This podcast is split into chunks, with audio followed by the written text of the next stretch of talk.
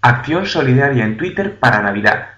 Hoy me gustaría compartir con vosotros una acción solidaria llevada a cabo hace unos días en Costa Rica y de la que me informó arroba unimercea que ha tenido lugar de manera espontánea y a la que se han ido sumando numerosas empresas y tuiteros.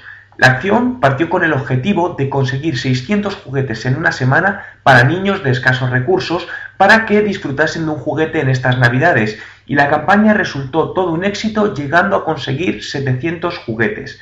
Para esta acción solidaria se montó una aplicación en la página de Facebook desde donde los usuarios podían apuntarse y contribuir seleccionando al niño o niña y rango de edad al que querían regalar el juguete.